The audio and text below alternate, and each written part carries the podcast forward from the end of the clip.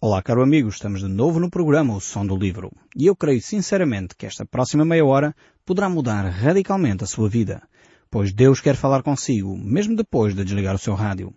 Eu sou Paulo Chaveiro e nós hoje estamos de novo a olhar para o livro de Hebreus. Estamos no capítulo 3, a olhar para o verso 16. Nós vamos aqui olhar para uma secção onde vamos ver que o Senhor Jesus é superior a Moisés. E ainda vamos analisar um pouco o perigo da dúvida. Nós já dissemos que o livro de Hebreus vai nos chamando a atenção, aqui e ali, de alguns sinais de perigo. Aquilo que pode pôr em risco a nossa caminhada cristã. E aqui temos um dos perigos, eh, que pode de facto levar-nos eh, a realmente desviarmos-nos desse caminho. Um desses sinais de perigo que nós devemos tomar a nossa atenção é de facto a dúvida quando as dúvidas começam a surgir ao nosso coração, quando pomos em causa o relacionamento que temos com Deus, quando pomos em causa o caráter de Deus, então é um sinal de perigo à nossa fé.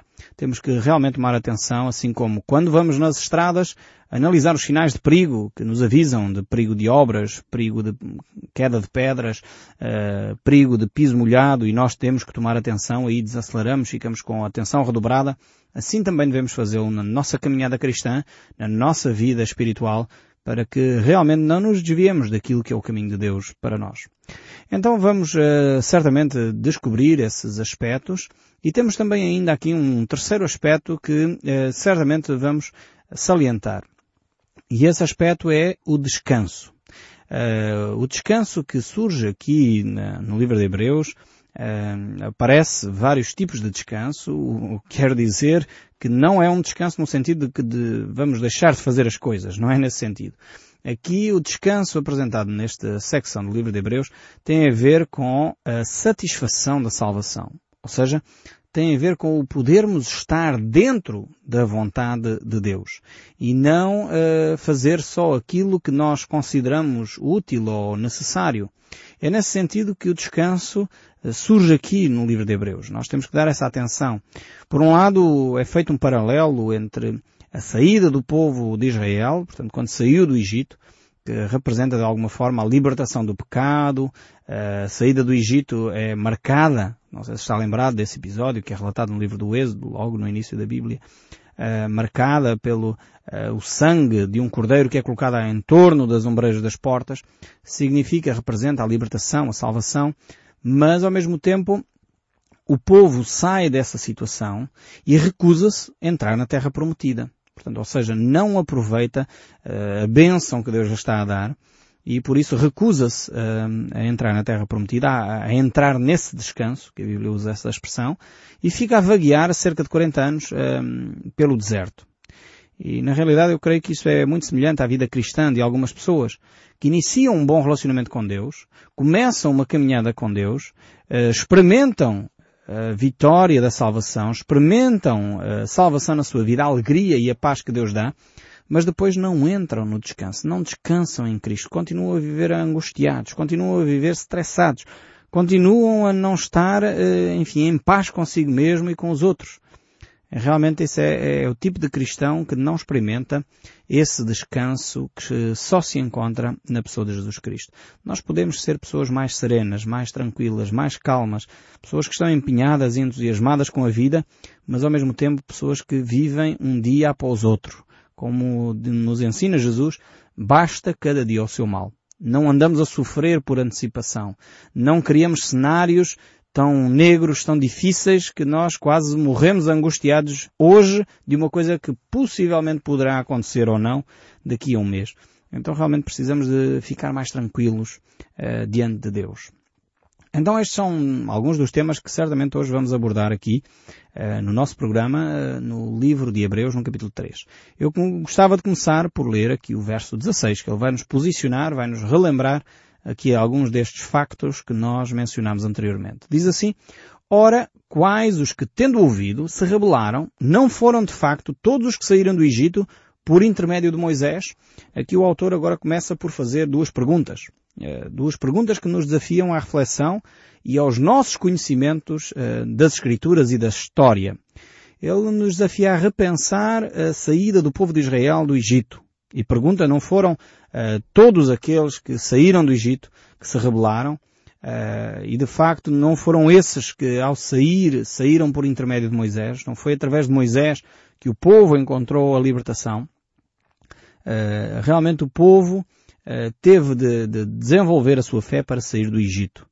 Mas, ao mesmo tempo que tiveram fé suficiente para sair do Egito, não tiveram fé suficiente para entrar na bênção de Deus, no, des no descanso, no repouso que Deus tinha para eles. Perderam de alguma forma a bênção que Deus tinha para eles porque a sua fé uh, era limitada. E foi toda uma geração, como diz o texto bíblico lá no livro do Êxodo, dos 20 anos para cima que uh, endureceu o seu coração. De forma terrível. Toda uma geração se perdeu e isto a mim faz-me refletir que às vezes é necessário que uma geração passe até que uma nova geração se levanta, uma geração que se levanta empenhada, dedicada a Deus, com uma nova atitude, e nós olhamos para a história da humanidade e vemos isso. Quando o povo se começa a degradar moralmente, quando a sociedade começa a perder, no fundo, valores cristãos, porque aqui a perda de valores não é que a sociedade perca os valores, eh, não se perde valores assim, perde os valores cristãos e integram outros valores. Eh, por exemplo, a fidelidade deixa de ser um valor importante passa a ser o prazer, mais importante do que a fidelidade. Então é substituído o valor da fidelidade pelo o, o valor do prazer. E a pessoa prefere ter prazer uh, sexual com duas ou três pessoas do que ser fiel à esposa. E isto é uma inversão, uma alteração uh, dos valores. Então, quando isto acontece numa sociedade, às vezes é necessário que toda essa sociedade pereça para que uma nova sociedade se levante com valores de novo um, adequados, valores de novo bíblicos. E foi o que aconteceu aqui à nação de Israel. Toda a geração dos 20 anos para cima pereceu no deserto, uh, porque rejeitaram, através da incredulidade no seu coração, rejeitaram as bênçãos de Deus, mas mesmo assim Deus não deixou de cuidar deste povo. O curioso de, deste episódio do povo de Israel é exatamente isto.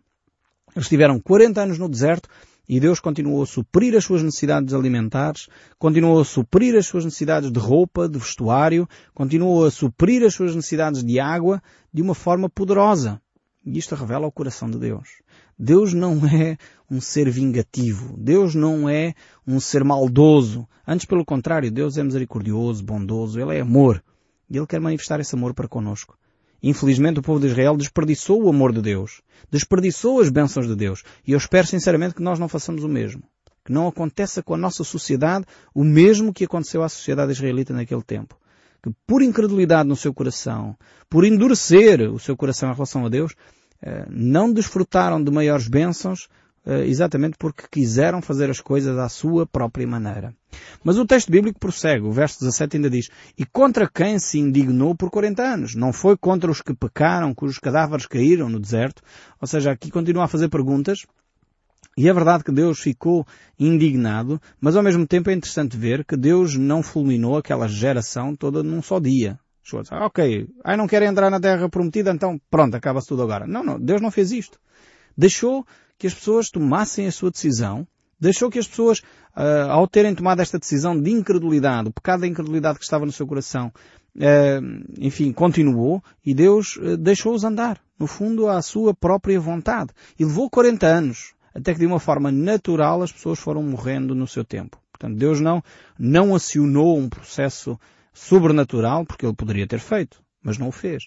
Eh, não acionou nada para que esta geração morresse mais depressa, de forma alguma. No entanto, Deus permitiu que eles fossem para o deserto, que era isso que eles queriam. Então deixou-os andar 40 anos de um lado para o outro, até que de facto toda esta geração de incrédulos uh, pereceu. Realmente, o pecado da incredulidade aqui na Bíblia, é, e neste caso concreto, é manifestado de uma forma muito marcante. E é este pecado de incredulidade que conduz a todos os outros pecados uh, que a sociedade comete. Se nós não queremos nos padrões de Deus, é normal que nós uh, não achemos uh, que a fidelidade seja um valor importante. É, quando nós não acreditamos que Deus de facto tem um padrão para nós vivermos de uma forma mais agradável, é normal que nós não consideremos que o valor da propriedade, no sentido que aquilo que é meu é meu e não para ser roubado pelos outros, não achemos que isso, ok, se eu roubar o meu patrão não faz mal, se eu roubar o meu empregado também não, se eu roubar o meu cliente também não. E esta é a mentalidade vigente em muitas empresas. Eu se compro determinada coisa posso pagar daqui a seis meses que não faz mal, Esta é a mentalidade. Porquê? Porque os valores uh, espirituais, os valores que nos ligam a Deus, uh, deixam de estar presentes. Por isso é que a incredulidade aqui é tão, tão marcante. Quando eu deixo de acreditar em Deus, uma série de, valores que são básicos para a vida em sociedade deixam de fazer sentido e ao deixarem de fazer sentido a sociedade começa a corromper-se. A justiça já não faz sentido, a moralidade já não faz sentido e por isso uh, perdemos esses valores. Por isso é que a Bíblia aqui desenvolve tanto esta ideia, uh, porque está na base de toda uma estrutura social a ideia da incredulidade. E nós notamos isso no nosso povo. Quando o nosso povo hoje uh, já não é tão devoto a Deus, já não é tão preocupado com os ensinos das Escrituras. A maior parte daqueles que se dizem católicos hoje em dia foram talvez à igreja quando foram batizados e depois vão quando vão casar e depois vão uh, quando vão para o seu próprio funeral. Então muitas vezes é, é este tipo de cristão que nós temos. São pessoas que no fundo não vivem uma fé cristã. Aqueles que se, se dizem católicos nominais. Ah, eu sou católico nominal. Eu quero dizer, com todas as letras, respeitando a hierarquia católica que uh, católico nominal não é nada. Assim como evangélico nominal não é nada. Ou a pessoa é e é comprometido com Cristo ou não é. Portanto, precisamos de, de realmente integrar os valores cristãos na nossa vida. Precisamos realmente uh, ser pessoas que não uh, dão espaço à incredulidade.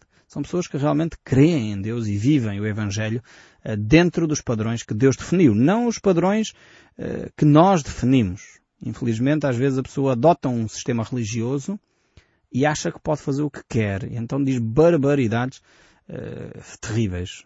Há pouco tempo li uma, uma, entrevista de uma pessoa que estava a dizer que era católica, mas depois vivia numa imoralidade que até, até doía o coração.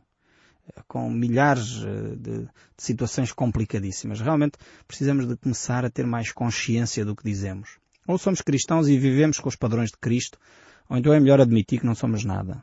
Não temos fé, não, enfim, não refleti sobre o assunto, ainda não me decidi, mas pelo menos seja honesto consigo mesmo. E não diga uma coisa que você não acredita eh, no fundo. Mas voltando aqui então a este texto bíblico, vemos que este povo de alguma forma um, assumiu este papel de incredulidade, não quis adotar o caminho que Deus já estava a apresentar e por isso Deus permitiu que eles fossem para o deserto e dali realmente até desaparecer toda essa geração um, dos 20 anos para cima, o povo ficou à espera. No fundo, a nova geração ficou à espera uh, que esta geração de incrédulos desaparecesse para eles poderem experimentar a benção de Deus. Temos duas personagens só que ficaram, foi Josué e Caleb. E aqui eu admiro estes homens, eh, estes gigantes da fé de uma forma tremenda. Porque já imaginou você que até está disposto a seguir a Deus, você até tem fé suficiente para receber a benção de Deus, mas o seu marido ou a sua esposa não creem. E você fica retido. Muitas vezes fica com a benção retida porque realmente há um grupo de pessoas que não está disposto a dar esse passo de fé, talvez na sua comunidade. Você quer fazer um projeto qualquer, mas talvez até o líder, até o pastor, ou até o padre, ou até lá o, acólito, ou o diácono da igreja, diz que não e você fica retida na bênção. Porquê? Porque há um grupo de incrédulos que retiveram esse projeto. É interessante ver que Josué e Caleb não se rebelaram, não fizeram uma revolta, não fizeram uma revolução, mas andaram 40 anos no deserto a aguardar que Deus, de facto, tomasse a decisão de entrarem uh, no descanso de Deus. E realmente é um exemplo de fé. Em vez de revoltarem, se eles poderiam ter feito alguma revolta, ah, é, não querem, então vocês ficam e eu vou. Eu entro mais uh, Caleb, mais Moisés, e Arão, e Miriam, se calhar eram os quatro ou cinco que estavam dispostos a entrar, mais as famílias, mas eles não fizeram isso. Eles permaneceram com aqueles que não quiseram entrar na terra prometida, aqueles que não quiseram receber a bênção. É um exemplo de fé tremendo. Isto deve nos fazer refletir sobre a forma como nós lidamos com as coisas com as quais não concordamos. Se calhar nós na nossa comunidade não concordamos com determinada situação e então fazemos logo uma revolução. Dizemos mal do líder, eh, começamos a fazer boicote às atividades, eh, começamos a criar atividades paralelas, começamos a manipular as situações. Isto é uma atitude que não é cristã.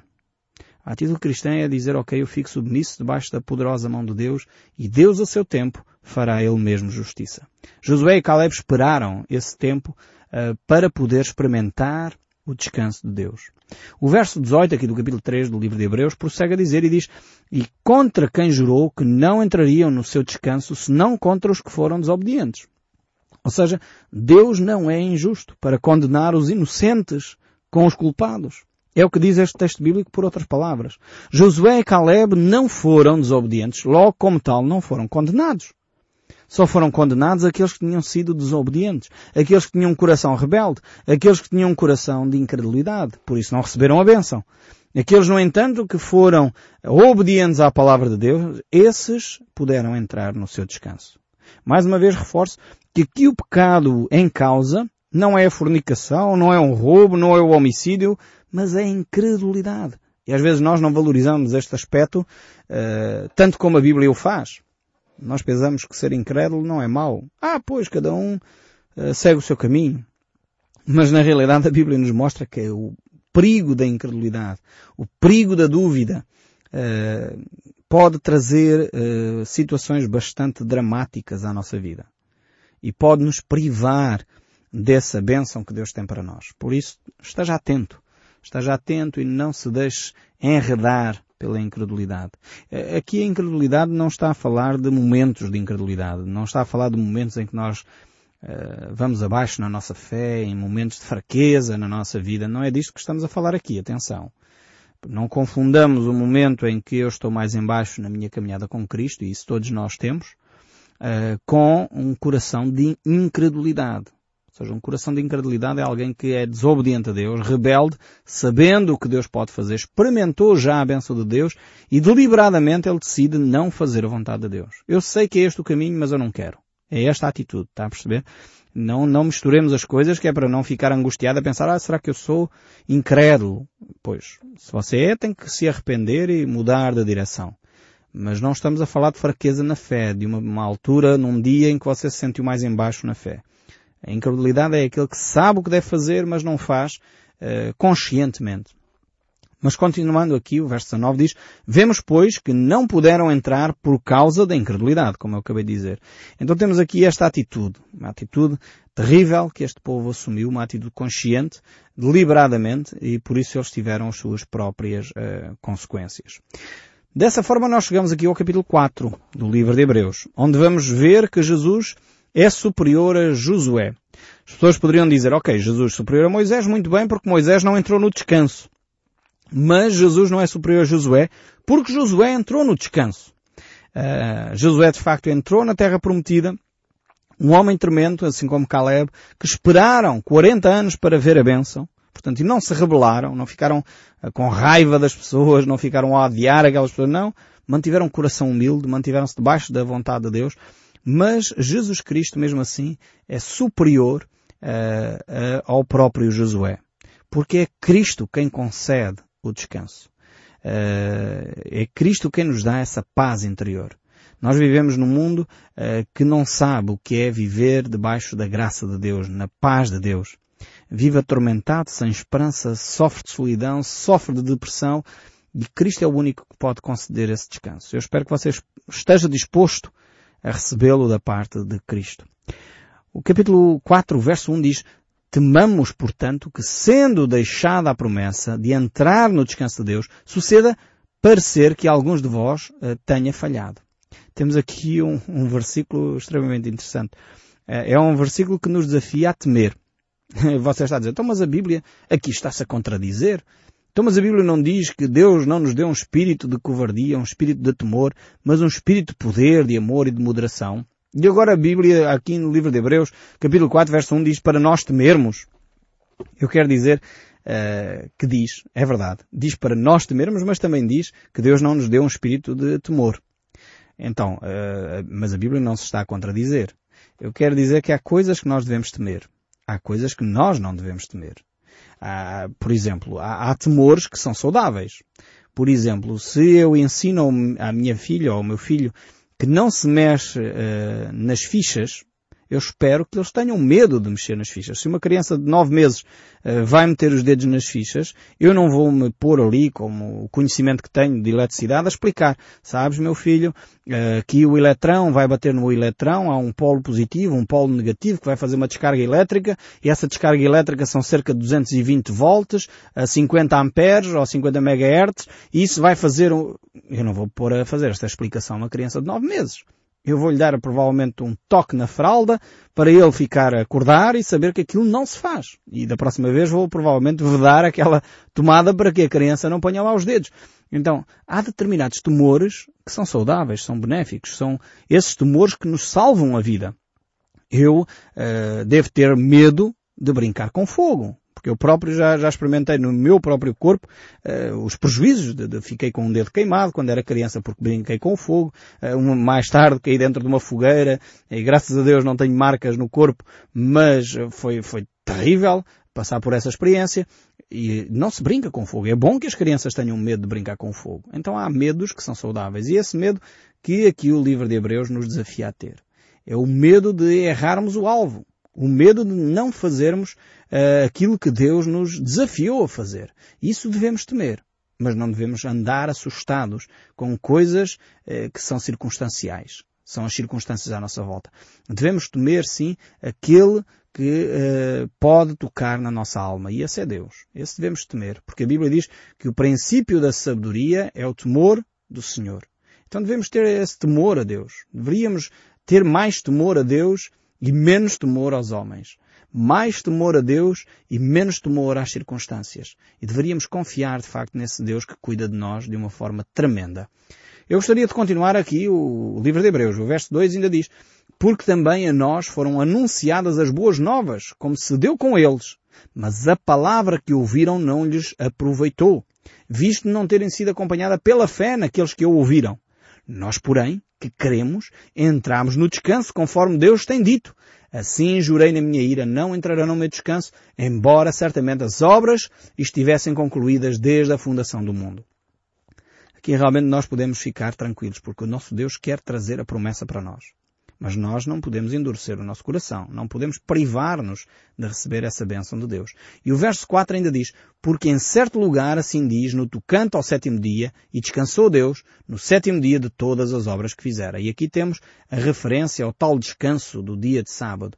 E novamente, verso 5, no mesmo lugar não entrarão no meu descanso, visto portanto que resta entrarem alguns nele e que por causa da desobediência não entraram aqueles as quais anteriormente foram anunciadas as boas novas. De novo determino certo dia, hoje falando por Davi, muito tempo depois, segundo antes, quando fora declarado, hoje se ouvirdes a minha voz, não endureceis o vosso coração. E eu espero sinceramente que convosco, que me estão a ouvir, não aconteça isso. Não endureça hoje, hoje, nesta hora que você me está a ouvir, não endureça o seu coração porque Deus quer continuar a falar consigo, mesmo depois de desligar o seu rádio. Que Deus o abençoe ricamente e até ao próximo programa.